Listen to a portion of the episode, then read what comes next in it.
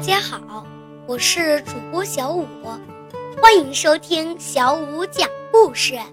孩子感兴趣中国史，今天我们要讲的是唐朝的诗歌只有三百首吗？一提起唐朝，小五首先想到的就是诗歌。中国是诗的国度，唐朝是中国诗歌的巅峰。别不信。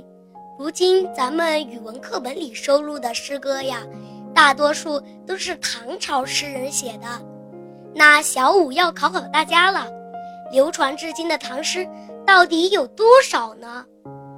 可能有的小朋友会说：“这个我知道，我看过一本书，叫《唐诗三百首》，所以唐诗一共有三百首。”大家先别急着下结论。且听小五细细道来。唐诗三百首是我们中国人从小就接触的启蒙读物，自然不会陌生。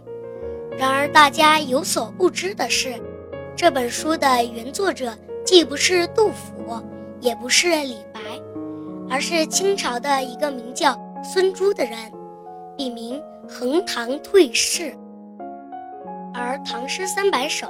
收录的诗歌也不止三百首，而是孙朱从当时社会上广为流传的唐诗中精挑细选了三百一十首，编撰成册。这本书收录最多的是诗圣杜甫的诗，多达三十八首，排第二的是大诗人王维，有二十九首。至于诗仙李白。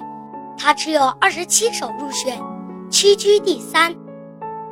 由于《唐诗三百首》收录的作品基本上代表了唐朝诗歌的最高造诣，为此人们称赞道：“熟读唐诗三百首，不会作诗也会吟。”《唐诗三百首》虽然经典，但必须得说，它收录的唐诗实在太少了。事实上，自唐朝以后，每朝每代的人都有将唐诗收集整理成册，以便后人学习铭记。其中，公认收录唐诗最多，也最有名的，当属《全唐诗》这套书。说起《全唐诗》，那是在清朝的时候，由康熙皇帝下令，集合了十人之力。花费了一年多的时间，将当时社会上流传的唐诗编撰成册。有人做过统计，《全唐诗》总共收录了四万九千四百零三首诗歌，两千八百七十三位诗人。假设一个人每天读一首唐诗，且不重复，那么他需要花费一百三十五年才能把《全唐诗》里的唐诗给读完。这还不算唐诗的全部，因为在这之后，我国的考古学家又从出土的文物上发现了许多连《全唐诗》都没有收录的唐朝诗歌。